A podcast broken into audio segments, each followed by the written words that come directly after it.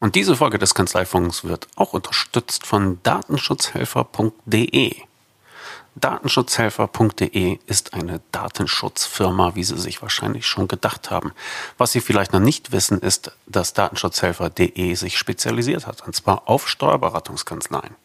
Das heißt, die Experten dort sind Rechtsanwälte, Steuerberater und ausgebildete Datenschützer, die Kanzleien schon mehr als einmal von innen gesehen haben. Mehr als einmal ist untertrieben. Schon mehr als 40 Kanzleien haben sich ihr individuelles Datenschutzmanagementsystem von datenschutzhelfer.de verpassen lassen. Die Anforderung der DSGVO zu erfüllen ist nicht ganz ohne. Machbar, aber durchaus auch mal trickreich. Und gerade bei Steuerberatungskanzleien gibt es so einiges zu beachten. Die Experten von datenschutzhelfer.de wissen da ziemlich gut Bescheid. Also selbst wenn Sie sich denken, na, Datenschutz, das kriege ich irgendwie schon selber hin, Sie können sich von datenschutzhelfer.de helfen lassen. Für die erste Installation eines Datenschutzmanagementsystems werden die Experten ungefähr drei bis viermal bei Ihnen für einen Tag in der Kanzlei vorbeischauen. Zwischendurch gibt es Hausaufgaben ähm, zu tun, sowohl für die Kanzlei wie auch für die Datenschutzhelfer. Und am Ende haben Sie ein ganz individuelles Datenschutzhandbuch. Darin steht nicht nur wie und auf welche Art und Weise sie ihren Datenschutz erfüllen, für die Mandanten, für die Mitarbeiter, für die Lieferantenbeziehungen, was es da alles zu beachten gibt, sondern es steht auch zum Beispiel drin, was Datenschutz meldepflichtig ist, sollte es mal einen Verstoß geben. Also ein sehr hilfreiches Handbuch von Ihrer Kanzlei über Ihre Kanzlei für den Fall, dass wenn etwas mal passiert, dass es dann wenigstens nicht so schlimm wird. Falls Sie sich also noch nicht so richtig hundertprozentig um die DSGVO gekümmert haben oder zufällig äh, einen Freund haben, bei dem das der Fall sein könnte, dann weisen Sie die doch bitte auf datenschutzhelfer.de hin, denn Sie können auch Geld sparen. Datenschutzhelfer macht mit beim Steuerköpfe-Deal-Programm. Das heißt, Sie sparen 10% auf die erste Installation eines Datenschutzmanagementsystems. Üblicherweise sind dafür ungefähr 3600 Euro fällig. Sie sparen 10%, das sind 360 Euro. Den Rest der Mathematik machen Sie bitte selber, aber Sie können Geld sparen damit. Falls einer Ihrer Vorsätze für das kommende Jahr also lautet, äh, ich möchte nicht mehr so viel Geld ausgeben, dann sehen Sie gleich perfekte Gelegenheit, 10% zu sparen und endlich dieses blöde Thema DSGVO ein für alle Mal hinter sich zu lassen. Alle weiteren Infos dazu finden Sie auf steuerköpfe.de-deals.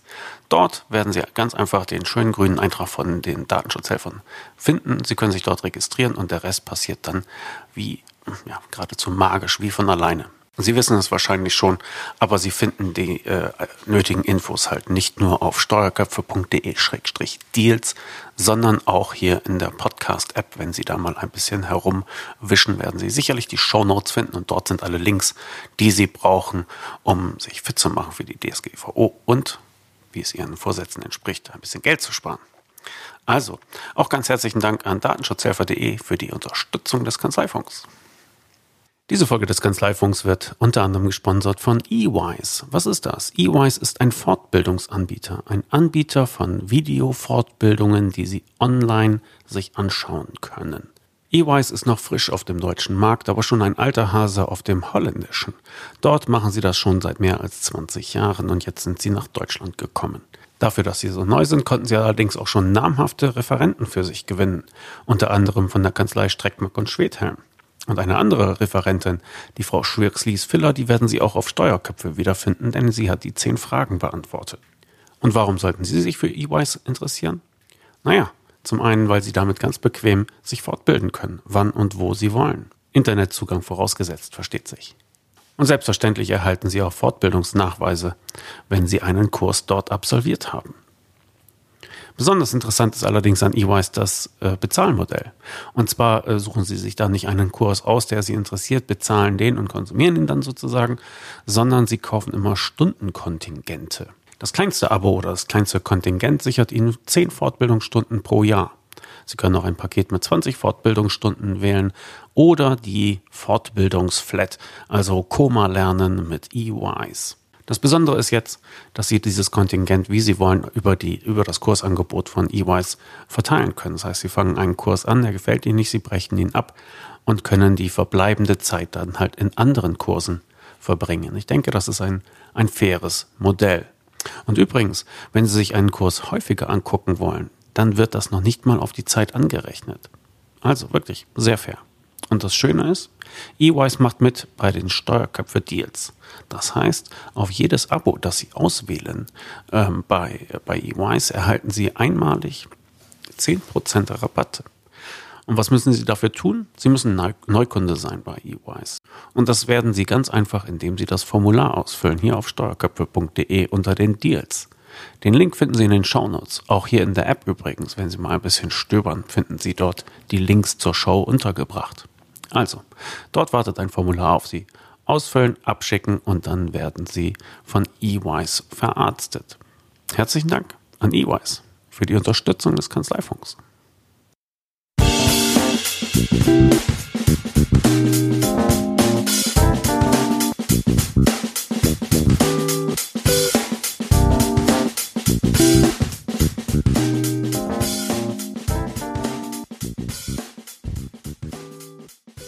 Kanzleifunk 79. Hallo Angela. Ja, hallo Klaas, grüß dich. Jetzt habe ich einmal kurz die Reihenfolge umgedreht und zuerst Angela gesagt, anstatt Kanzleifunknummer. Wir sind heute wieder mit Gästen hier und äh, diese können wir natürlich nicht einfach warten lassen. Wir haben zu Gast äh, Mira Christian von Taxfix. Hallo Mira. Hallo Klaas. Hallo Angela. Hallo Mira. Und als zweiten Gast haben wir noch ähm, Daniel Kirch dabei von taxi.io. Hallo Daniel. Hallo Klaas, hallo Angela. Vielen, Hi, Dank, für, vielen Dank für die Einladung. Ja. Wir wollen heute eine Techno-Folge machen sozusagen und äh, hören und dann Weihnachtsbaum legen und äh, und einfach mal zwei ja, Startups äh, haben wir uns eingeladen oder haben, ja, doch, haben eingeladen, ähm, um das einfach mal zu besprechen, was da zurzeit so, so technisch in der, in der Szene los ist, was es da alles gibt. Und ähm, ich glaube, wir fangen am besten an, indem wir das einmal ein bisschen, ein bisschen vorstellen lassen. Mein, Telefon hat geklingelt. Ähm, ja, wer mag den Anfang machen? Mira, du hast. Komm, äh, wir lassen die Mädels ja, genau. natürlich den Vorrang. Mira, Taxfix. Ja, danke schön. Ähm, danke für die Einladung, euch beiden. Ähm, Taxfix macht Steuern einfacher. Wir haben eine App seit ein bisschen mehr als, also seit eineinhalb Jahren auf dem Markt, mit der man sehr einfach eine Steuererklärung machen kann. Hier decken wir vor allem die Arbeitnehmerfälle ab, das heißt, ich sehe da eigentlich relativ wenig Konkurrenz für den, äh, für den Steuerberater. Und was hier anders ist als bei anderer Steuersoftware, ist, ähm, dass der Fragenflow sehr dynamisch ist und wir schauen, dass wir möglichst wenige Fragen stellen, aber trotzdem die Informationen, die wir brauchen für die Steuererklärung, alle von dem User erhalten und auch, ähm, und auch alle Abzüge hierbei berücksichtigen. Mhm. Das heißt, der Fragenflow, der passt sich permanent an. Während der User eine Frage nach der anderen beantwortet, ähm, kreieren wir daraus ähm, dann in der App einen, äh, also den optimalen Frageflow für den User. Der User sieht dann am Ende in der App das Ergebnis und kann dann in der App auch übermitteln. Da muss man nicht nochmal irgendwas ausdrucken, sondern das Ganze funktioniert in der App. Er identifiziert sich und ähm, bezahlt auch in der App und dann geht das an das Finanzamt. Mhm. Okay. Also ihr sagt ja auf eurer Website äh, Steuererklärung erstellen in 25 Minuten. Ne? Das Ganze genau. ist eine App. Ich muss mir ja gut kein, kein genau. großes Programm runterladen. Ich kann mich einfach aufs Sofa setzen mit dem Ding und mich da durchhuschen, wenn ich so ein einfacher Arbeitnehmerfall bin. Ja, genau. Oder auch, wenn man unterwegs ist zum Beispiel. Ich glaube, das ist so der größte Unterschied. Also, dass ich auch, wenn ich ähm, irgendwie noch merke auf dem Weg zum Flughafen, oh, ich muss noch eine Steuererklärung abgeben. Ich könnte es dann auch noch mal im Bus oder im Taxi machen. Also das ist immer so unsere Traumvorstellung, dass wir es so schnell sind wie eine wie eine Taxi oder wie eine Busfahrt zum Flughafen, wenn ich last minute feststelle, ah, meine Steuererklärung ist fällig, bevor ich in Urlaub gehe. Okay. Das ist aber ein sehr stranger Anwenderfall, muss ich mal sagen, wenn ich mir vorstelle. Ich äh, fahre jetzt gleich in Urlaub. Es ist der, was wäre es dann, der 30. April oder der 31. Mai? Oh Mist, jetzt noch schnell. genau, ich meine, im nächsten Jahr ist es dann ja äh, Ende, Ende Juli, aber ähm, ja. genau, aber das hatten wir immer im Kopf. Also das ist, es muss so einfach sein, dass ich das mhm. von überall aus machen kann. Mhm. Das heißt aber, ihr seid eine reine App-Anwendung. Wir sind eine reine App-Anwendung. Äh, wir werden demnächst auch eine Web-Anwendung ähm, ähm, veröffentlichen. Die ist gerade in der Mache. Ähm, ich glaube, bis das jetzt hier auf, äh, veröffentlicht wird, sollte sie auch live sein. Genau, aber wir sind eine App, wir sind im Ä ähm, Apple Store wie auch im Play Store verfügbar. Da kann sich der User das kostenlos herunterladen und dann einfach mal reinschauen. Ja. Und äh, nochmal kurz zu deinem Hintergrund. Du bist Head of Tax bei TaxFix. Genau. Und äh, richtig offiziös auch mit Steuerberatertitel. genau, also ähm, ich habe in der Wirtschaftsprüfung angefangen und habe dann den Steuerberater ähm, gemacht und habe mich dann von den Big Four verabschiedet. Und dann kamen die beiden, ähm, unsere beiden Gründer auf uns zu, ähm, Mathis Büchi und Lino Teuteberg und haben mir von der Idee erzählt und das fand ich total spannend, weil ich glaube, es gibt keinen anderen Weg, so vielen Menschen ähm, steuerlich naja, zu helfen oder sie zu unterstützen, sagen wir mal so, ähm, dabei eine Steuererklärung anzufertigen. Und meiner Meinung nach sollte auch jeder ähm, in der Lage sein, eine einfache Steuererklärung selbst anzufertigen. Ja. Ähm, du hattest mir das, glaube ich, schon erzählt, ne? die beiden Gründer, die haben, äh, das ist nicht ihre erste Gründung.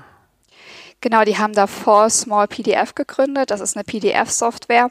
Und hier ging es auch darum, dass ein, ein unliebsames Thema wirklich schön darzustellen. Also das Programm macht einfach Spaß. Es sieht schön aus und genau das Gleiche wollten wir auch mit, äh, mit Taxfix erreichen, dass die Leute das mögen, es, dass es keine Belastung ist, eine Steuererklärung anzufertigen, sondern irgendwas Angenehmes ist, was vielleicht auch mal zum Schmunzeln anregt, wenn man da, heran, äh, da hereinschaut in die App. Da gibt es auch eine Frage, wie ist dein Beziehungsstatus und da gibt es auch die Antwortmöglichkeit, ist es kompliziert? Ja?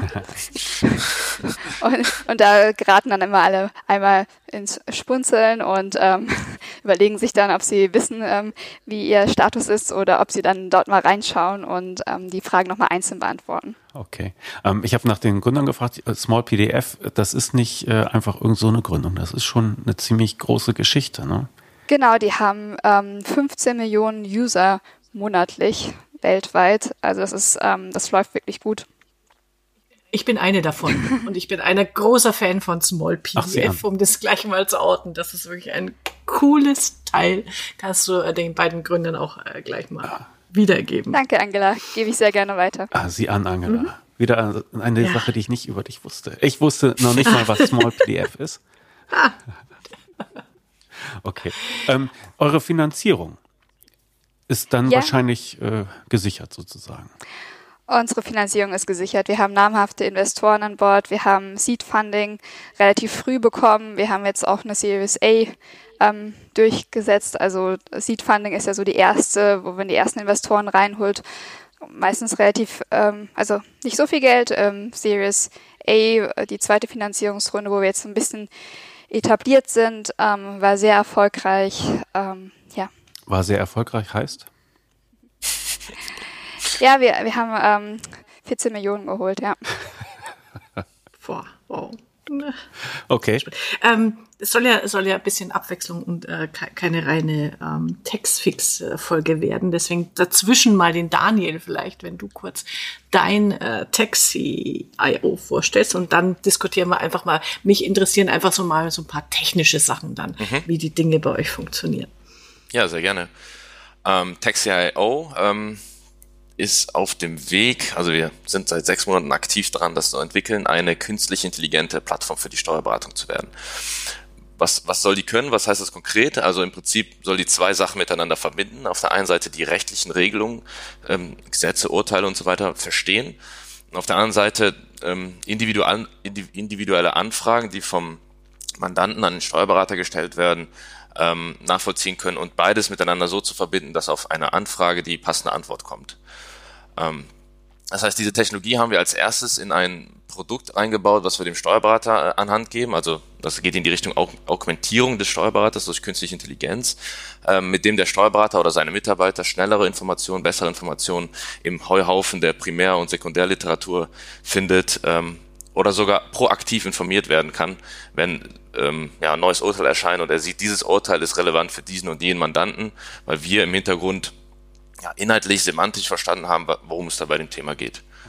Was heißt, das was heißt der, inhaltlich, semantisch verstanden haben, worum es geht?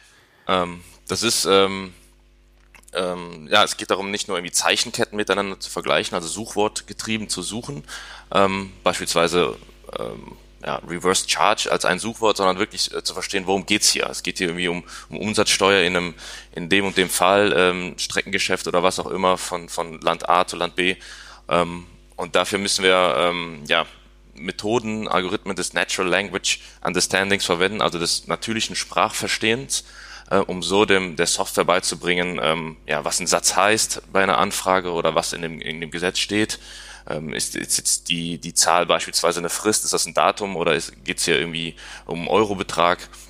Ähm, das ist das, was wir mit Semantik meinen. Okay, also wenn ich meinem Steuerberater eine Mail schreibe, weil ich nicht weiß, wie ich mein, zum Beispiel mein Abo für äh, Adobe bezahlen soll, ja, das ist nämlich dieses Reverse Charge. Ähm, das heißt, ich schreibe irgendwie laienhaft mit meinen kruden Worten, ich verstehe diese Rechnung nicht, äh, ich soll da irgendwas ins Ausland überweisen und ich finde die Umsatzsteuer nicht so. Und deine Software soll, soll jetzt sozusagen schlau genug sein, äh, sein mir halt, was ich eine Reverse Charge Definition, äh, Definition rauszusuchen, obwohl ich dieses Wort nicht gebraucht habe. Mhm. Ja? Genau, das ist, das, ist die, das ist die Idee dahinter. Aktuell ist das halt eine Software, die der Steuerberater benutzt. Das heißt, deine Anfrage kommt dort an. Ähm, wir analysieren die vor, ähm, wir verstehen das Problem, wir geben dem Steuerberater erstmal die relevanten Auszüge, die er braucht, um die Frage zu beantworten und er schreibt jetzt noch die Antwort. Ähm, aber durch hinreichendes Training und weitere äh, Analysen wird es auch möglich sein, schon Vorformulierungen äh, vorzubereiten, sodass dieser Kommunikationsprozess immer schneller äh, vonstatten gehen könnte. Okay. Ähm, bevor du mit deiner Frage reingrätscht, Angela, ähm, ich muss noch sagen, mhm. ihr, ihr hattet netterweise einen Gastbeitrag geschrieben für Steuerköpfe. Mhm. Ne? Der kommt natürlich in, in die Shownotes und ich kann nur einmal kurz die Überschrift nennen. Eine Steuerintelligenz als digital, digitaler Concierge. Den hast äh, du geschrieben damals. Danke nochmal dafür, Daniel. Okay, kommt in die Shownotes. Angela, hau rein. Mhm. Ja, also grundsätzlich, äh, weil ich ja heute zwei Fachleute zu dem Thema da habe, ähm, mal, mal so eine Grund, so eine, so eine Basisfrage über künstliche Intelligenz. Ähm, Daniel, du hast jetzt auch gesagt, wir bringen der Software was bei. Ähm, die, die Mira hat gesprochen von dem äh, fra dynamischen Fragenflow. Wie bringt man jetzt, also jetzt hat man ein Problem erkannt und sagt, da hilft jetzt irgendwie in künstliche Intelligenz, da kann man dem Computer was beibringen. Wie bringt man dem Computer sowas bei? Und wer und wie aufwendig ist das? Also mal, mal so, wie funktioniert künstliche Intelligenz? Wir reden da alle immer davon, aber das ist so, so ein schwammiges mhm. und, und ist natürlich auch immer mit so äh, der Vision behaftet und irgendwann sind die gescheiter wie wir. Aber irgendwer hat die ja auch mal angelernt. Also wo, wo geht es los? Und, und ähm, ja. Mhm. Das ist fast schon ein philosophisches Thema. Ja. Was ist künstliche Intelligenz? ist ja auch, ist ja eine Weihnachtssendung. sehr gut, sehr gut. Ähm, ja, vielleicht mache ich mal einen, einen ersten Versuch bei der, ja. bei der Debatte. Ähm, also was oft äh, als künstliche Intelligenz bezeichnet wird, ist äh, im Kern maschinelles Lernen. Ähm, also so wie ein Kind auch lernen muss, was ist zum Beispiel eine Katze, ähm, kann man auch entsprechende ähm, Prozesse mit Software abbilden. Also man muss es nicht definieren, irgendwie eine Katze hat vier Beine, einen Schwanz und, und Nasenhaare, sondern ähm, man zeigt beispielsweise eine Million Fotos und irgendwann hat die Software verstanden, okay, das waren Fotos, die explizit Katzen zeigen. Also äh, mache ich mir meine eigene Definition von Katze und dann beim ersten Foto erkenne ich das dann automatisch. Also das meiste ist ähm, dieses Prozess des ähm, ja, ähm, überwachten Lernens. Hier ist irgendwie eine Katze und merkt ihr mal bitte selber, was auf der Daten eben dann diese Katze repräsentiert. Und das Gleiche kann man auch äh, auf Text ähm, Daten machen. Also beispielsweise in einem Paragraph ähm, markiert haben, das hier ist ein, ein Ausschlussgrund, wann dieser Paragraph nicht gilt und der ist formuliert beispielsweise mit gilt nicht wenn oder findet keine Anwendung wenn oder oder ähnliches. Also man muss gar nicht alle möglichen äh, Möglichkeiten definieren, aber man sagt, ähm, ja, man, man generiert Trainingsdatensatz und taggt den ähm, und sagt der Maschine, das ist hier ein Ausschlussgrund und die zukünftigen kannst du dann selber erkennen. Und das kann man mit, mit sehr vielen verschiedenen ähm, ja, Inhalten oder, oder Entitäten und so weiter äh, durchführen, bis dann irgendwann ähm, ja, die Maschine so schlau ist, sowas auch selbst zu erkennen. Mhm. Also eine Trainingsphase ist da immer ähm, vorausgesetzt. Ja. Und wie lange ist, äh, das ist natürlich sicherlich von, von dem Inhalt abhängig, aber wie lange braucht oder wie lange seid ihr schon dabei, ähm, eure Maschine zu füttern und mit wie viel Daten, damit ihr sagt, äh, okay, ab jetzt ähm, kommen da auch relevante Ergebnisse mhm. raus? Genau, die, ähm, die Konzeptionierungsphase, die geht so ein Dreivierteljahr bis ein Jahr zurück und die aktive Entwicklung machen wir seit, äh, seit einem, ja, fast sieben Monaten, mhm. ähm, also noch relativ jung, ähm, haben auch ähm, Seed-Finanzierung und so weiter auch noch vor uns. Ähm, und ja, um eine notwendige umfangreiche Datenmenge zu kriegen, arbeiten wir ähm, sehr intensiv an Kooperationsansätzen mit anderen Softwareunternehmen, die bereits schon eine sehr gut installierte äh, Basis haben im Markt oder mit Verlagen oder ähm, ja, mit anderen großen äh, Unternehmen aus dem Steuerberatung und, und Finanzmarkt, äh, wo wir unsere Technologie integrieren können und so halt zu einem ja, möglichst frühen Zeitpunkt ein großes Volumen an Daten zu mhm. Um dieses äh, große Volumen zu bekommen, habt ihr auch verschiedene Datenquellen. Also ihr habt einerseits Gesetzestexte, wenn ich das richtig erinnere, Verwaltungsanweisungen, mhm. genau. Urteile. Genau. Genau, wir haben ähm, ja circa 7000 Gesetze, äh, mehrere 10.000 äh, Urteile, ähm, mehrere tausend Seiten an Verwaltungsrichtlinien. Das ist im Prinzip der semantische Korpus, der da im Hintergrund liegt und auf dem wir dieses eine ähm, Silo ähm, gesetzliche Regelung trainieren. Auf der anderen Seite brauchen wir entsprechend auch noch ähm, Charakteristika von Mandantenakten, ähm, wo wir gerade loslegen, die entsprechend ähm, ja, zu erforschen, was ist da wirklich repräsentativ. Ähm, und dann können wir beides matchen. Ja. Was heißt äh, Information von Mandantenakten? Genau, du hast ja eben ähm, das, das, Beispiel mit der E-Mail genannt. Ähm, manchmal reicht halt nicht nur eine E-Mail, sondern man muss auch noch überlegen, was, wer, wer fragt das denn jetzt gerade? Ist das jetzt ein Privatmensch? Dann hat das andere steuerliche Konsequenzen, als wenn eine GmbH mich diese äh, Frage äh, fragt. Ähm, dann macht es noch einen Unterschied, wo die, wo der Mandant sitzt, also im Inland, im Ausland und so weiter. Und ähm, es gibt eine Vielzahl an Daten über den Mandanten, die man bei der Beantwortung der Frage ähm, ja, einfließen lassen muss, um die, die richtige Antwort auszuspielen. Ah, okay. Mhm. Wie ist das bei euch, Mira? Äh, ihr seid ja schon mit einer fertigen Lösung äh, am Markt. Wie viel Training habt ihr euren Maschinen angedeihen lassen, damit sie diesen Flow äh, auch auf die Person, die sich jetzt da eingeloggt hat, bezogen hinbekommt? Ja, also man muss sagen, dass wir ehrlich gesagt auch einen Schritt ähm, noch nicht ganz so weit sind wie ähm, Taxi.io. Also wir sammeln aktuell noch Daten. Also wir sind noch in der Phase, mhm. wo wir die Daten von den Usern erhalten. Wir sehen, wie sich der User in der App verhält. Wir bekommen das User-Feedback, wo ähm, praktisch wo unsere Berechnung und ähm, auch mit dem, was, das, was der User dann im Endeffekt vom Finanzamt zurückerstellt bekommt, auch übereinstimmt. Und ähm, jetzt mit den, mit den Daten, die wir im Rahmen dessen sammeln, ähm, trainieren wir dann die Maschine dass der Flow entsprechend ja der für den User üblichen ähm, Abzüge dann auch gestaltet werden kann oder dass da was vorgeschlagen wird oder wir den User darüber aufklären, wie risikoreich es ist oder wie wahrscheinlich diese Angabe ist, die er zu der Frage macht. Also sagen wir zum Beispiel eher die Frage, wie viel hast du für Arbeitskleidung ausgegeben? Wenn da jemand 10.000 Euro eingibt, dann, ähm, dann wissen wir alle, dass das ähm, vermutlich nicht anerkannt wird vom Finanzamt, dass das vermutlich auch nicht der Realität entspricht, sondern mhm. hier ein Missverständnis vorliegt, dass der User die Frage nicht ganz versteht, was, was Arbeitskleidung bedeutet. Und ähm, in diesen Fällen ähm, geben wir dann dem User Feedback, was wir aktuell noch manuell einpflegen, aber ähm, künftig dann auch aufgrund der Informationen, aufgrund des Learnings, was wir haben, dann auch ähm, ja, darüber informieren können. Mhm. Okay. Könnt ihr dann ähm, in euren Anwendungen auch so diese ein, ein exponentielles Lernen äh, feststellen? Weil ich stelle mir vor, dass es am Anfang ja unglaublich mühsam ist, äh, bis die Maschine kapiert, äh, was sie machen soll. Und ich denke an der Stelle, mein Gott, da rufe ich doch lieber irgendwen an, der sich auskennt für ein zehnminütiges Telefonat, weil der Mensch weiß sofort, dass es mit, zehn, mit den 10.000 nicht funktionieren kann. Ähm, aber irgendwann muss ich das ja äh, rechnen, dass wir eine Maschine einsetzen statt einen Menschen. Wo kippt es? Also im positiven Sinne, wo, wo kippt es? Gibt es da so ein wie, wie nennt man das bei euch dann auch einen Break-Even-Point äh, im Learning oder wie funktioniert das? Also ich glaube, das hängt einfach mit der Masse der Daten ab, die man dann gesammelt hat, richtig. Also ich denke, das gibt dann irgendwo bei, bei den 50, 100.000 Nutzerdaten, die wir, die man dann hat, was, was richtig ist und was falsch ist, ja. Also wenn wir auch, wenn auch die User bei uns ähm, ihre, ihre steuerliche Situation erfassen, die ist ja auch immer wieder unterschiedlich, richtig. Also da müssen wir mhm. einiges gesehen haben, um zu wissen, was was ist richtig oder was sorgt für Probleme. Ähm, ja.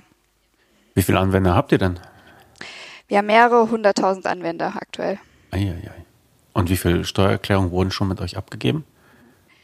Ja, über, über 10.000, also mehrere 10.000. Okay. Cool. Ähm, in dem Zusammenhang ist, vielleicht kennt ihr das noch von dem Google Translate oder dieser, diese mhm. maschinelle mhm. Übersetzung. Das war halt vor, mhm. vor x Jahren war das Katastrophe. Also keiner hat ernsthaft damit ja. gearbeitet. Es war, wurde teilweise auch belächelt, wie schlecht das ist. Ähm, und da konnte man sehr schön sehen, wie so ein ähm, ja, neuronales Netz, was da im Hintergrund liegt, dazu führt, dass äh, heute diese Übersetzungen, diese automatischen Übersetzungen äh, mindestens so gut sind wie der Mensch. Also professionelle mhm. Übersetzer. Ich weiß nicht, mhm. ob ihr das Unternehmen DeepL aus Köln kennt das ja. Ähm, ja mindestens so gut wie, wie Google Translate ist, wenn nicht sogar besser. Ähm, das ist echt faszinierend, finde ich. Und so ähnlich stellen wir uns das auch in, in unserer Branche vor. Ähm, am Anfang wird es äh, bescheiden sein, ganz klar. Mhm. Man wird sich fragen, ähm, wo jetzt da die KI ist. Ähm, aber wie du gesagt hast, ist ein exponentieller Lernprozess, der dahinter liegt. Und ähm, ich denke schon, dass irgendwann das auch äh, menschliche Qualitäten erreichen kann. Ja, ähm, dass du das, also wo du das gerade sagst, Daniel, das ist auch super wichtig, dass wir irgendwann anfangen. Ja, also am Anfang wird es natürlich mhm. immer mehr Arbeit sein auf, auf beiden Seiten, aber mhm. langfristig können wir da halt eben ähm, ja echt ähm, den Profit dann daraus ziehen. Okay. Dass wir früh anfangen. Ähm, bei DeepL ist, glaube ich, noch ganz interessant, äh, ich korrigiert mich, wenn ich da falsch liege, aber die haben gerade auf äh, Basis von Gesetzestexten äh, ihre Übersetzungssoftware geschult, ne? aufgrund dieser ganzen EU-Sachen, die halt ja. mehrsprachig gleich vorliegen. Genau, ich weiß nicht, ob es Gesetze waren, aber auf jeden Fall war es ähm, öffentliche äh, Kommunikation, die dann halt professionell immer übersetzt worden mhm. ist. Ich glaube auch so Richtlinien, Verwaltungsrichtlinien oder sowas. Ja, ja. Stimmt, ja. Ähm, warum seid ihr keine Konkurrenz für Steuerberater, Mira?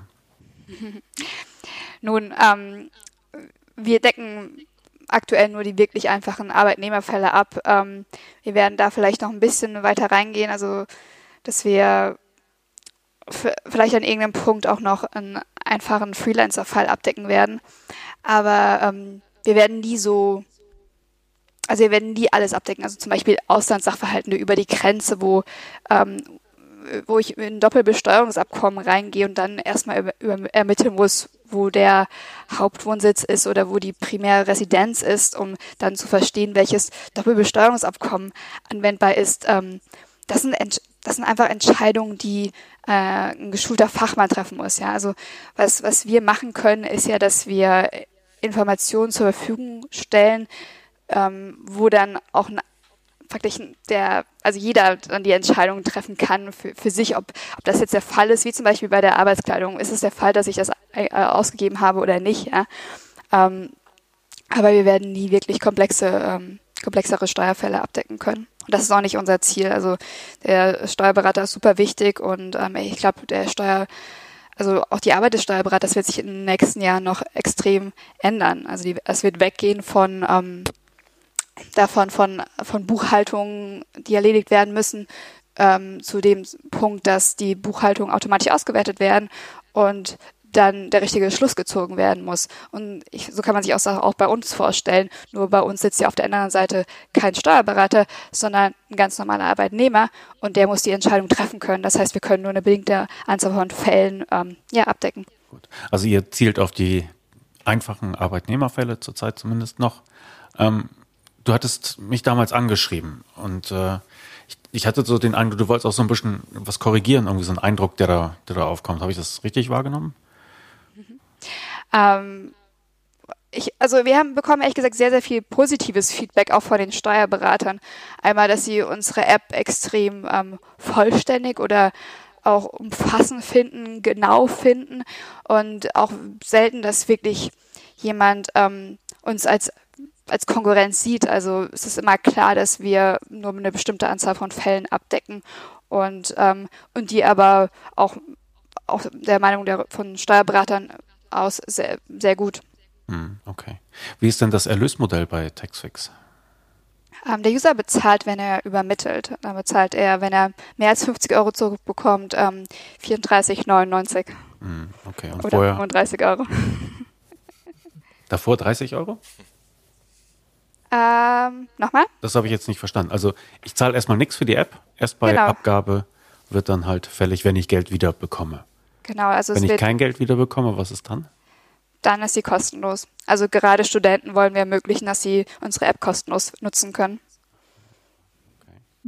Und habt ihr dann auch irgendwelche Bindungselemente. Es ist ja mal ein Student, dass der das gratis macht, das ist ja nachvollziehbar, aber der wird ja irgendwann zum Arbeitnehmer und dann wollte er ja auch, dass ähm, die äh, auch wieder bei Taxfix landen. Äh, Gibt da dann irgendwelche und halbjährlich kriegt er dann eine Push-Nachricht per WhatsApp äh, von wegen ähm, hier dieses oder jenes tolle äh, Tool oder Tipp? Also wir schicken keine Nachrichten über WhatsApp. Ähm, wir schicken Push-Notifications in der App selbst. Mhm. Ähm, ja, aber also einfach, was wir sehen, ist, die User sind so begeistert von der App, dass die sowieso wieder zurückkommen. Also und das muss auch unser Ziel sein. Also unser Ziel muss sein, dass die User so zufrieden sind mit, äh, mit unserer App und mit den Leistungen, die wir bieten, dass sie, dass sie einfach sich einfach natürlich anfühlt, die Steuererklärung nochmal damit zu machen. Und du hast ja auch den, ähm, wenn du einmal die Sachen erfasst hast, ähm, dann werden wir auch künftig ähm, auch die Werte vorschlagen, die im Vorjahr erfasst werden, sodass es dann auch im nächsten Jahr einfach einfacher ist. Okay, also liegen meine Daten dann schon noch bei euch rum. Also ihr wisst, wie viele Kinder ich eingetragen habe, welche Religion. Also du so musst etwas. Also du musst einmal übermitteln, weil wenn du, ähm, wenn du die Daten erfasst, dann bekommen wir keine, keine Daten. Also ich glaube, ah. das wäre vielleicht, was ich gerne korrigieren möchte, weil ah. jeder sagt, oh, ähm, diese, diese ganzen ähm, neuen Softwareanbieter, die auf den Markt kommen, die wollen ja einfach nur die Daten absaugen. Ähm, wir haben erst Daten von dem User, wenn er mit uns übermittelt und dann bekommen, dann erhalten wir die Daten und übermitteln sie an das Finanzamt, was wir, was ja auch unser Auftrag ist dann in der, in dem Moment, richtig? Mhm. Ähm, sonst ähm, genau, und wir würden, und wir schlagen dann die Daten wieder im nächsten Jahr vor. Aber sonst, wenn wir praktisch von Machine Learning oder Antrainieren von der Maschine sprechen, dann verwenden wir die Daten ausschließlich anonymisiert. Da interessiert uns der einzelne User auf keinen Fall.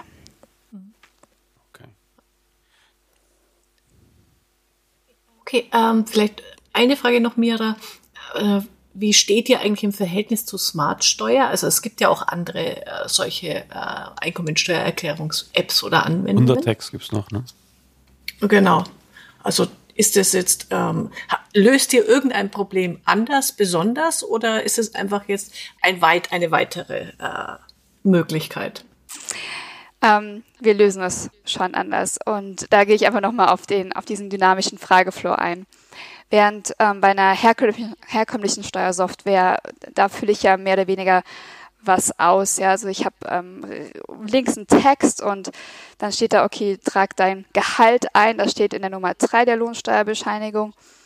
Und ja, wir, wir, dadurch, dass wir einfach mit diesem Chatbot-Interface, also mit diesen Fragen und Antworten, lösen wir einfach ein anderes Gefühl bei dem User aus. Also ähm, und auch mit diesen Fragen, Antworten. Wir arbeiten viel mit Multiple Choice oder Multiple ähm, Multiple Select Fragen, wo der User dann eingibt, zum Beispiel, oh ja, ich hatte Aufwendung für Bewerbungsgespräche. Dann wähle ich das aus und dann kommen dann die Fragen von wo bist, wo bist du gefahren, wie viel hast du für die Bahn ausgegeben. Aber das sieht der User erst, wenn er praktisch diese Frage mhm. ähm, beantwort entsprechend beantwortet hat. Also das heißt, wir versuchen, wir gehen weg aus diesem Formularstil in diese Fragen und Antworten, die sich natürlicher anfühlen. Und wir haben letztens darüber nochmal ähm, ein Brainstorming, eine Brainstorming-Session gehabt. Ähm, und wir uns ist aufgefallen, dass viele Dinge, die wir in der App abfragen oder die auch zum Erstellen der Steuererklärung nötig sind, dass die sehr dem ähneln, was ich auch einem Freund über mein Leben erzähle, also einem guten Freund, ja. Also mhm. vielleicht nicht die Gehaltsdaten, aber alles andere. Was, ja, ich bin dort hingefahren letzte Woche und hatte dort ein Bewerbungsgespräch oder ja, stimmt, ich bin, ich, ja, ich muss jetzt wegen der Arbeit umziehen von, von dort nach dort und oder oder, oder ich, ich musste zum Arzt. Das sind ja alles Sachen, die wirklich, also die man mit einer guten, zu einem guten Freund wirklich erzählen würde. Deshalb, und das ist auch das Ziel unserer App. Unsere App möchte ein Gespräch mit einem Freund oder, oder mit einem Steuerberater. Also ich hoffe, der Steuerberater ist immer ein Freund. Naja, so vielleicht wollen wir so weit nicht gehen, aber, ähm, aber es soll einfach dieses Gespräch ähm, imitieren, was, was du führst. Und ich denke, da unterscheiden wir uns doch deutlich von der Konkurrenz. Ah, okay. Mich erinnert das mal so ein bisschen an, an daran, was äh, Eckhard Schwarzer bei diesen Regio-Info-Tagen erzählt hat, als es um die Satzungsänderung der, der DATEV ging. Da hat er halt immer so ein, so ein Bild der Landschaft äh, gezeichnet, wo halt verschiedene Apps und Dienste sich andienen Und ähm, ist auch ganz ähnlich, wie du das gesagt hast, Mira. Ja, wir, wir sind kein Steuerberater als App, sondern wir, wir sind spezialisiert auf diesen einen Fall. Und äh, wenn es komplizierter wird, dann sprich mal besser mit dem Steuerberater. Sagt er halt auch immer wieder, das sind spezialisierte kleine Apps, die aber in dem, was sie machen, gut genug sind für den, für den Anwender. Ja, ähm, und äh, der kann ja oft gar nicht entscheiden, wann er einen Steuerberater fragen sollte oder, oder doch nicht oder holen sollte und wann es sich lohnt und so weiter. Ähm, aber ähm, gut genug ist dann halt vollkommen ausreichend und die sind dann irgendwo ja verloren sozusagen für die Steuerberater. Das war dann ja halt das, das Begründungsszenario für die für diese äh, Plattform, die sie da äh, mit der Satzungsänderung ermöglicht haben. Ne? Also dieses gut genug, das, das trifft man halt immer wieder, wenn man auf diese auf diese verschiedenen Apps trifft, finde ich.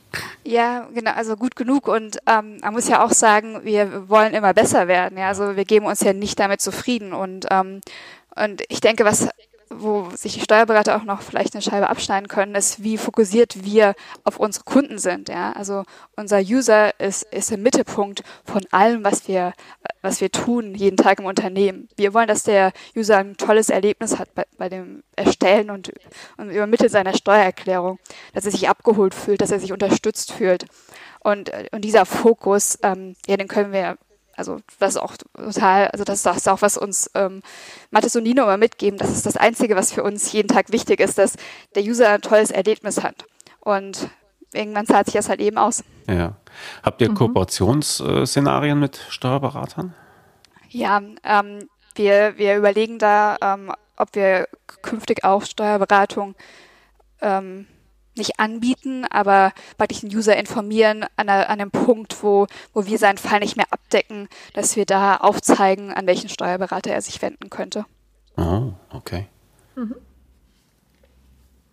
Okay, du hast ein Stichwort äh, gesagt, Mira, das würde ich jetzt mal nochmal auch an, an Daniel mit weitergeben. Äh, Chatbot-Interface. Chatbots ist ja auch so eine Technologie, äh, über die viel geredet wird, ähm, die, die an vielen Stellen schon mehr oder weniger schlecht ihre Anwendung befindet. Ähm, setzt ihr auch das ein bei euch, Daniel? Oder wie, wie kann ich mir dann quasi diese Frage-Antwort-Spiel mit Taxi.io vorstellen? Mhm. Aktuell setzen wir das noch nicht ein. Ähm, wir haben mal ähm, entsprechende Use Cases konzeptioniert dazu. Ähm, momentan läuft das noch über eine, ja, eine, eine phrasierte ähm, Satz, den du eingibst als äh, wie ein Suchwort und dann äh, bekommst du das, die ersten Ergebnisse. Ähm, darauf aufbauen wäre im Prinzip genau das, was du sagst, jetzt entscheiden, dass man ähm, weitere ähm, Rückfragen bei Unklarheit dann noch klären kann und dann wäre man in so einem Chatbot-Modell.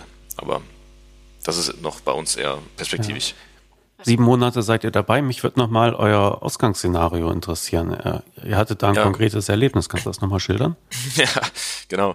Ähm, Im Prinzip waren wir, ähm, ja, sind problemgetrieben daran gegangen. Also wir waren selbst Mandant in der Mandantensituation, im beruflichen Umfeld, im, im unternehmerischen Umfeld und waren nicht zufrieden mit unserer steuerlichen Beratung und haben uns natürlich darüber erst geärgert, wie kann das denn sein, ähm, dass ich hier die Urteile raussuchen muss und äh, dass ich quasi ja mich, selbst berate äh, oder dem Steuerberater dabei helfe, ähm, das richtige, die richtigen Informationen abzufragen und haben dann später erkannt, da ist dann aus dieser Frustration Neugier geworden. Das, das ist unheimlich schwierig für die Steuerberatung heute, ähm, die ganze gesetzliche Regelung ähm, verstanden und erfasst zu haben, auch immer up to date zu bleiben bei diesen äh, Neuerungen. Und auf der anderen Seite auch zu verstehen, was macht den Mandanten aus, welche Informationen sind wirklich die, die ich brauche. Ähm, und nachdem wir dann herausgefunden haben, dass nicht nur wir das Problem hatten, sondern ähm, viele unzufrieden waren, sei es jetzt Privatpersonen, aber, aber auch Unternehmen, äh, Unternehmer, ähm, ja, haben wir uns zusammengetan. Wir sind insgesamt vier Gründer. Ähm, und äh, ja, mit einem, mit einem starken Digitalisierungshintergrund haben wir gesagt, wir könnten ein, eigentlich eine Lösung entwickeln, ähm, wenn wir diese beiden Informationssilos verbinden, also Recht auf der einen und man dann auf der anderen Seite, dadurch, dass die Software die relevanten Informationen versteht. Und dann haben wir uns äh, dran gemacht, ähm, das erste Kapital zu akquirieren. Ähm, aktuell sind wir finanziert von ähm, dem, dem Bundesministerium für Wirtschaft und Energie über ein Exist äh, Startup ähm, Stipendium. Und das hat uns dann erlaubt, unsere äh, vorherigen ähm, Jobs ähm, zu beenden und Vollzeit auf das Thema einzusteigen. Okay. Mhm. Wenn ihr in die Höhle der Löwen müsstet, wie würde euer Pitch lauten?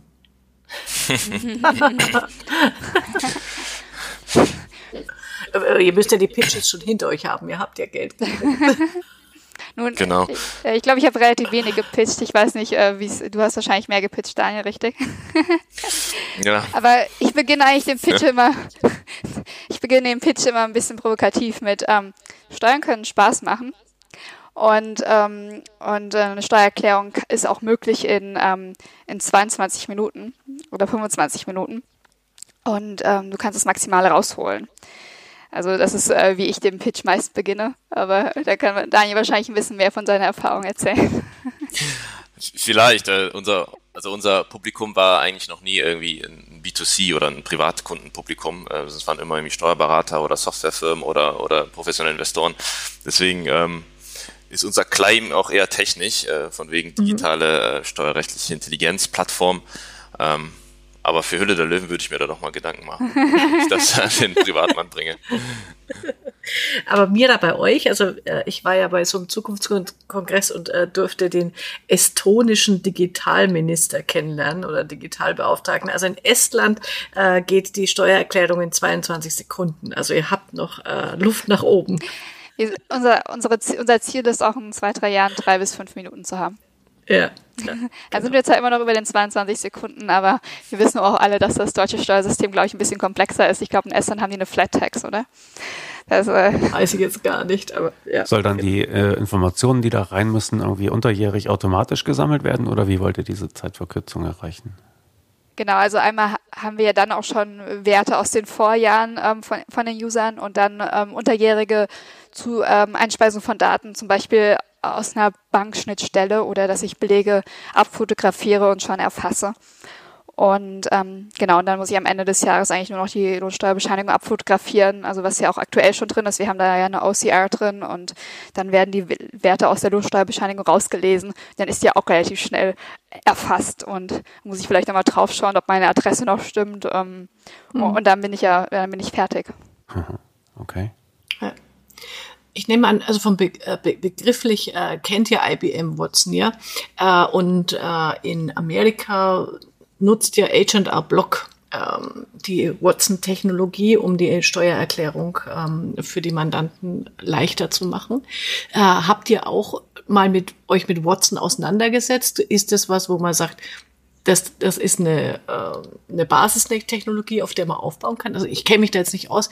Oder muss man da was zukaufen von IBM? Wie funktioniert das? Wisst ihr das? Also was üblicher üblicherweise gemacht ist, wie du wird oder wie du auch schon sagst, ähm, wie du auch schon sagst, ist, dass ähm, du, wenn du Artificial Intelligence oder Machine Learning integrierst, dass du da so ein Teil von einer, wie von IBM Watson, dass du das nimmst und dann wirklich nur noch deine Learnings da vorschaltest.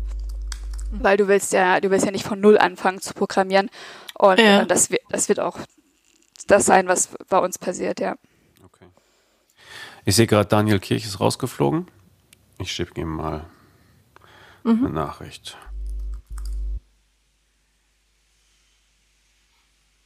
Äh, und weißt du das, Mira? Muss man dann bei Watson, zahlt man dann irgendeine äh, Lizenzgebühr, wenn man den nutzt? Oder wie funktioniert das? Das weiß ich jetzt technisch einfach Das nicht. kann ich dir auch nicht sagen.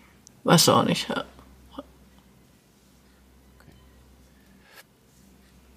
Ich würde sagen, wir warten ein bisschen auf ihn, oder? Genau. Äh, Ich, ich frage dann mal was Internes. Ich weiß, oder vielleicht darfst du noch, was macht man mit 14 Millionen Euro? Ich bin bei diesen, bei diesen äh, äh, Seed Funding, also generell bei diesen Startups, ich, ich sitze dann immer auch, ich gucke gerne die Höhle der Löwen, ähm, da sitze ich immer davor und denke mir, fucking, irgendwas habe ich falsch gemacht in meinem Leben. Das das. das, also was macht man mit 14 Ah, Millionen? Ja, sehr viele Entwickler einstellen. Also ich habe Okay. gerade nochmal nachgeschaut, also wir haben insgesamt 14 Millionen bekommen. Ich weiß nicht, ob ihr das noch korrigieren wollt. Also ähm, Series A war 11,4, aber wir hatten ja davor schon mal drei, also so, dass wir bei 14 Millionen sind. Ähm, genau, so ist halt eben auch sehr marketinglastig, was wir machen. ne? Das kann man auch nicht, also es kostet auch, ähm, das zu verkaufen, das Produkt, aber ähm, ja, sehr viele, Leu sehr viele gute Leute einstellen, macht man mit 14 Millionen. Ja, okay. Und, und äh, marketingtechnisch, äh, falls du mir das intern sagen darfst, was kostet so eine Kampagne, dieses Produkt dann äh, bekannt zu machen? Ähm, ich kann das dir nicht sagen. Also ich, ich weiß es nicht und ich, äh, weil ich okay. glaube, ich kann es dir auch nicht, darf es nee, nee. nicht sagen. alles gut. Also ich wüsste, was man mit 14 Millionen machen könnte. Man könnte sie bei in Werbemaßnahmen auf Steuerköpfe investieren. da möchte ich dann ausnahmsweise mal beteiligt sein, Klaas, an deinen Werbeeinnahmen. wenn du da sieben Millionen davon abkriegst. ja, also die ganzen 14 Millionen. Ja. Ne. Okay. Um. Aber äh, vielleicht eine äh, ne Frage, Mira, das finde ich nochmal sp äh, spannend. Das frage ich dich auch nachher nochmal öffentlich. Äh, du hast ja wirklich den, den ähm, äh, ich sag mal, sicheren Job der Steuerberaterin aufgegeben, um in ein Startup zu gehen, was sich dazu bewogen hat. Mhm. Das, da, da warten wir aber noch mal bis mal ja. auf. Oder so. Ähm, ich, ich, ich schreibe mir schon hin und her mit ihm. Er hat sich erneut eingewählt, aber ja. es wird kein anderer für ihn angezeigt. Ähm,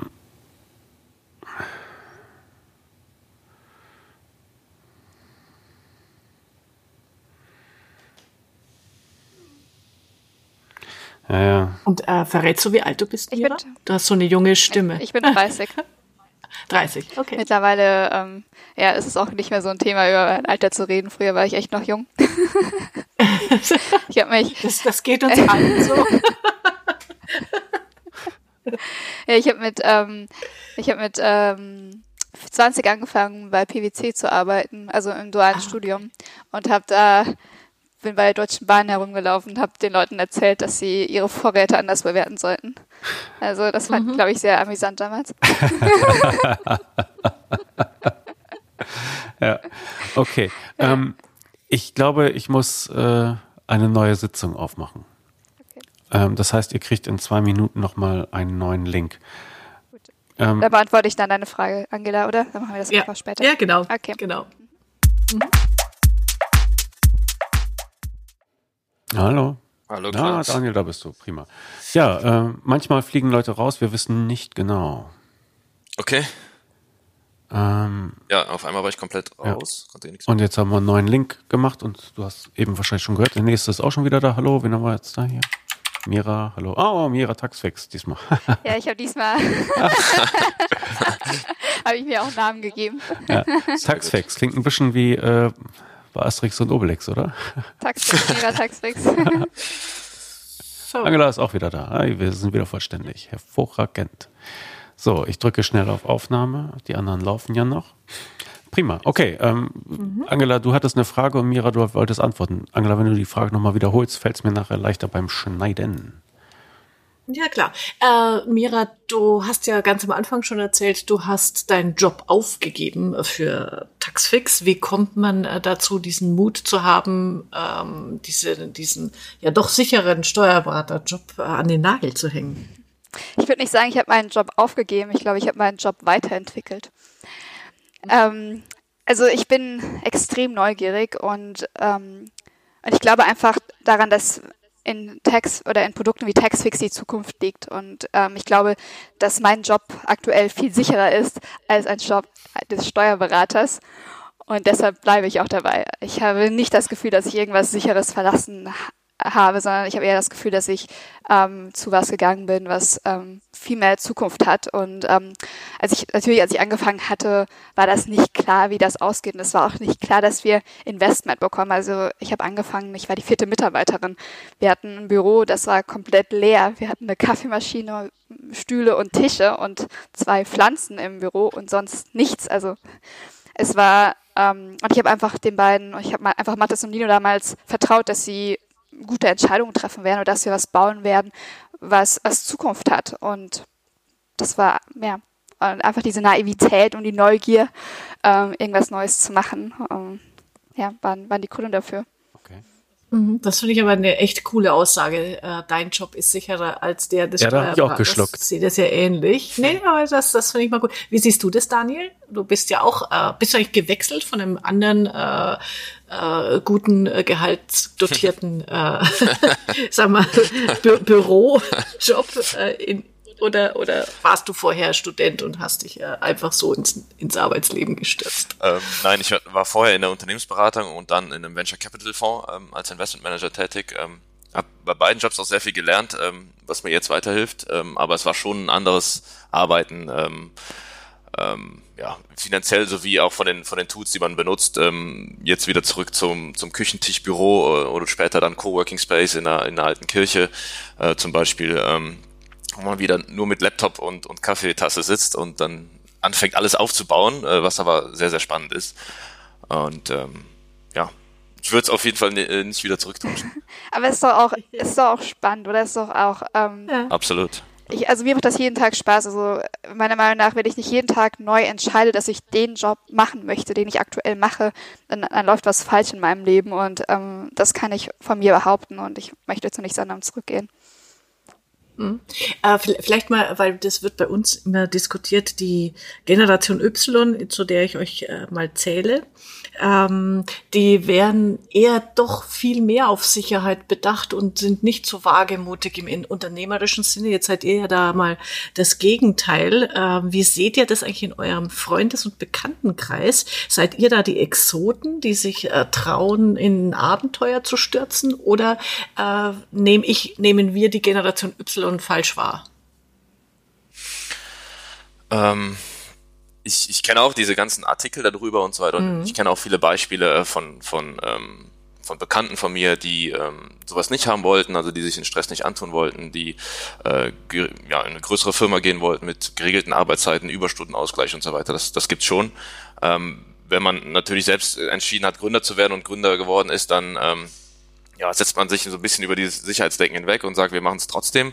Ähm, und wenn es schief geht, haben wir immer noch viel gelernt und ein gutes Netzwerk aufgebaut und ja, mit, mit ähnlichen Leuten trifft man sich dann natürlich auch immer im, im Coworking Space oder auf, auf Gründerveranstaltungen oder bei anderen Investoren und deswegen ist mein Bild wahrscheinlich ein bisschen verzerrt, äh, so dass ich ähm, mehr in Richtung gründerwillige Menschen um mich habe, aber ich, ich weiß genau, was du meinst mit der Generation Y, wie es so mhm. schön heißt, das äh, ja, ein sehr interessantes Phänomen. Ich meine, ich habe ja nicht so viel Risiko getragen. Ich habe ja nicht selbst äh, also gegründet. Ja, also ich bin ja nur eingestiegen und ähm, habe vielleicht auch ein bisschen Geld verzichtet oder also oder ja, was vielleicht sich im Endeffekt auszahlen auszahlen wird. Aber ich glaube, also mir haben damals schon alle Freunde um mich herum äh, haben mich gefragt, was machst du da? Also warum machst du das? Das passt überhaupt nicht in deinen Lebenslauf und ja, ich meinte, okay, ich mach's aber trotzdem. genau. Mein Lebenslauf wird sich heute anpassen. das ist die richtige Einstellung, ja, wunderbar. Genau. Okay, ähm, Taxfix äh, ist durchfinanziert. Ähm, wir hatten ja auch schon in unserer technischen Pause ein, zwei Vorschläge gemacht, wie ihr das Geld investieren könnt. Ähm, vielleicht könntet ihr es auch in Taxi.io investieren. Ja. ähm, aber äh, bei Taxi.io, da muss man sagen, ihr seid auch explizit auf der Suche nach, äh, nach Investoren, nach, äh, nach Leuten, die das weiter mitentwickeln wollen, genau. später für sich ja, nutzen wollen. Äh, also mhm. wir können da gerne nochmal aufrufen, äh, diverse Ölscheichs und andere VC-Geber. Sehr gerne. Dass, äh, ja. dass ihr da. Weil Daniel, ähm, da, da wollte ich von dir noch wissen, mhm. ihr habt ja eine kleine Seite schon gebaut. Mhm. Warum ist euer Videoclip auf Englisch? Wegen den englischen Investoren oder? Ähm, Ihr seid ja eine deutsche Gründerfirma. Ja, wir sind eine, eine, deutsche Firma, aber wir haben von Anfang an äh, ja auch internationale Möglichkeiten ähm, in Erwägung gezogen. Unsere grundlegende Technologie ist auch so generisch aufgebaut, dass sie auch mit anderen Sprachen funktioniert. Und ich glaube, so, so intensiv haben wir darüber noch gar nicht nachgedacht. Das war irgendwie so ein erster Reflex. Ähm, wir sind jetzt draußen in der Welt und möglichst viele sollen davon hören. Also ähm, ja, machen wir den Trichter ein bisschen weiter und sprechen Englisch. Ähm, das ist nur ein Feedback von mir. Also mhm. äh, ich, ich kenne viele Steuerberater, die schreckt das ab. Mhm. Englisch, dann ist es irgendwie, oh Gott, das ist nicht meine Sprache. Mhm. Und dann äh, höre ich mir das schon gar nicht an, weil das, das wird zu kompliziert. Obwohl es jetzt ist ja super einfach verständlich. Also ja. man muss dafür jetzt nicht äh, Englisch studiert haben. Ja, also gutes Feedback. Also ich denke mal, dass wir das auch ein bisschen spezifischer in Zukunft noch aufbauen mit, mit ähm, verschiedener Kommunikation in verschiedenen Märkten. Aber das war also der erste Aufguss und ähm, ja, wir müssen immer. Und wenn man eure Beta-Version testet, mhm. was passiert dann? Ähm, dann gibt es einen, also für den Test braucht man Zugangsdaten, die stellen wir gerne zur Verfügung mhm. bei interessierten Testern. Ähm, Und dann hat man den, den Übersicht zu der Suite, also zu, der, zu dem Produkt, was sich an die Steuerberater richtet. Und da kannst du ähm, ja, drei Features schon testen. Ähm, einmal die semantische Suchmaschine auf, auf Gesetzestexten, einmal dieses ähm, automatisierte Kommunikationstool und einmal die ähm, proaktive Information, wenn sich irgendwas Neues ergibt und äh, für welche Mandanten das relevant ist.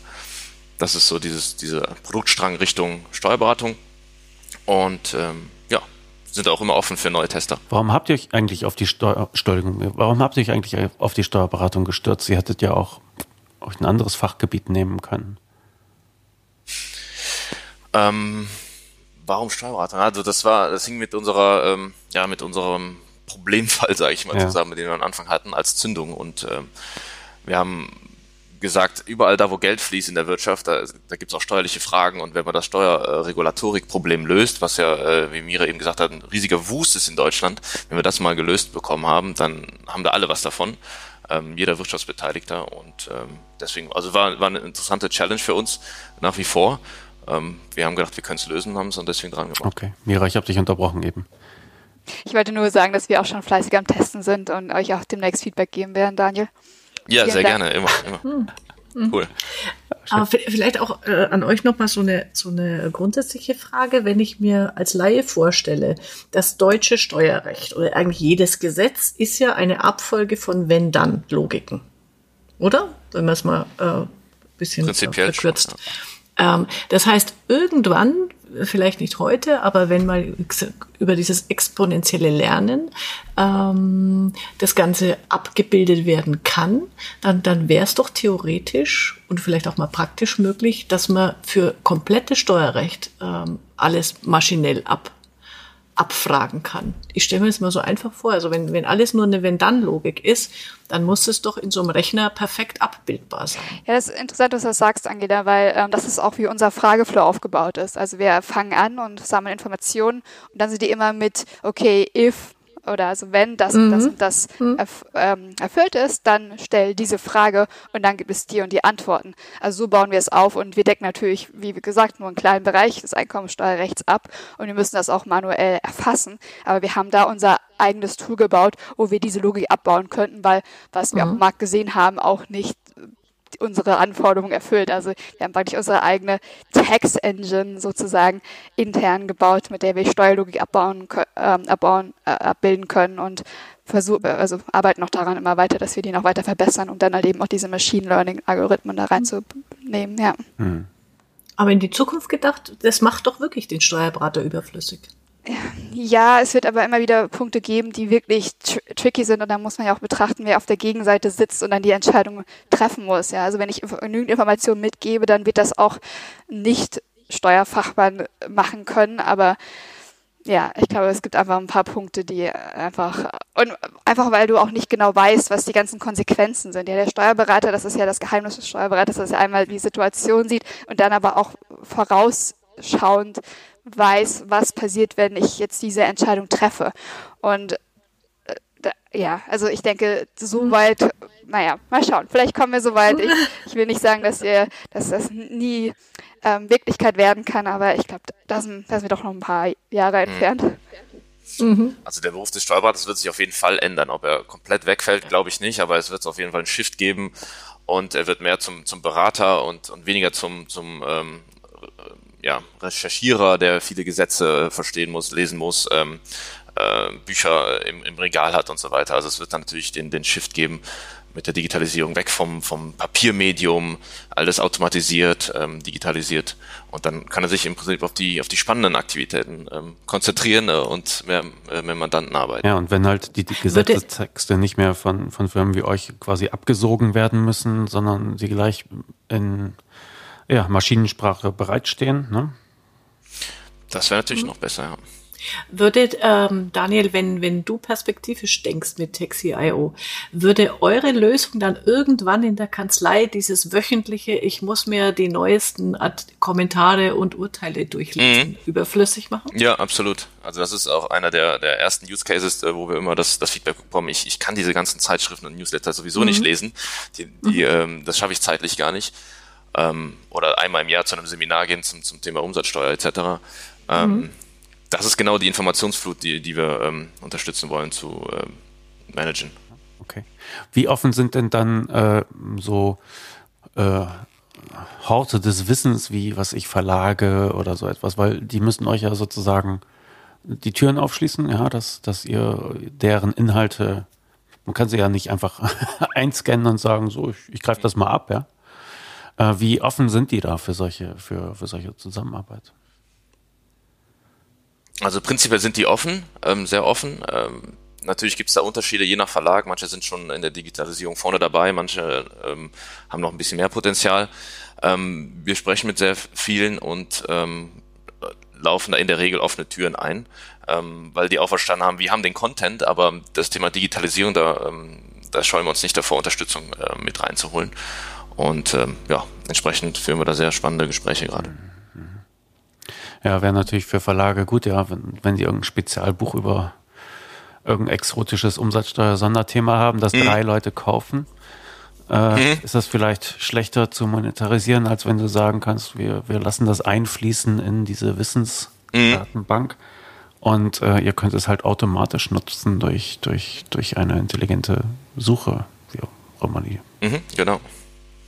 Okay. Na, da bin ich ja gespannt. Ihr wart auch auf dem, ich auch. Also wir haben uns kennengelernt auf dem äh, Textech-Forum des Otto Schmidt Verlags in München. Mhm. Ähm, was hat sich so seither getan für euch, wenn du das nochmal, wenn du das erzählen magst? Ja, sehr gerne. Ähm, was hat sich seitdem getan? Also wir sind auf der Produktseite weitergekommen, sodass wir auch jetzt was, was äh, vorzeigen können, was ähm, mehrere hundert ähm, Pilot-User auch nutzen und uns ähm, eifrig Feedback geben.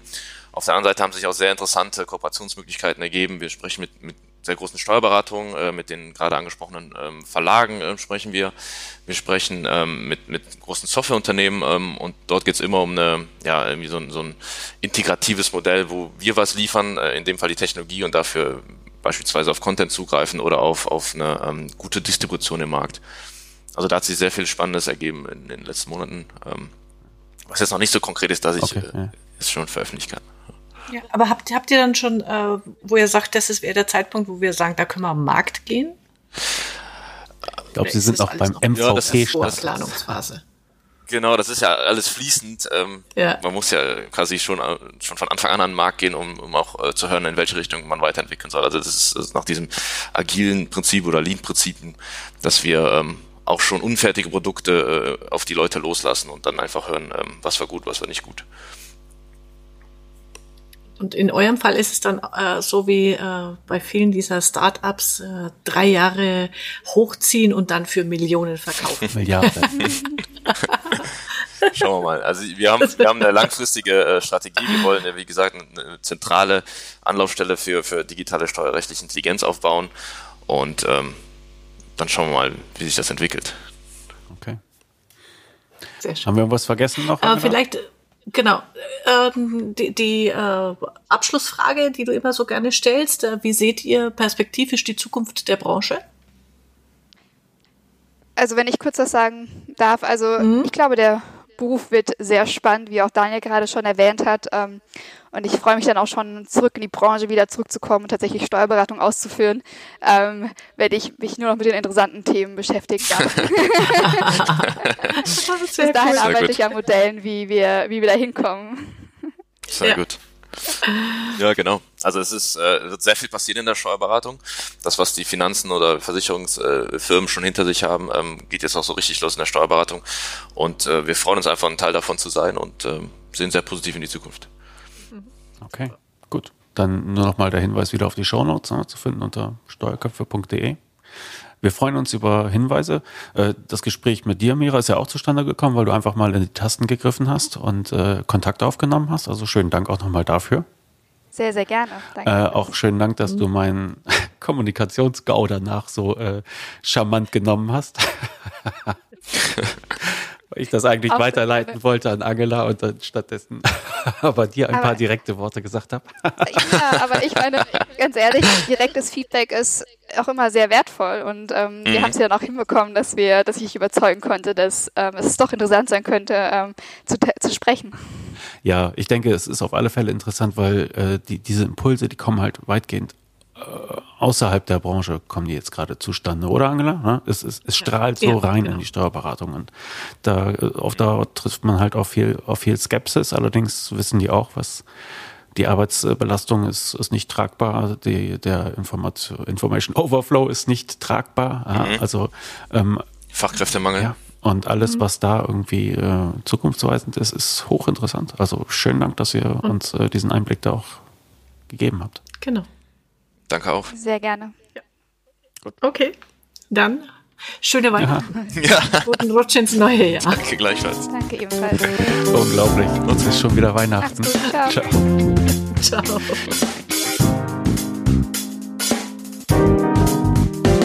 Ciao.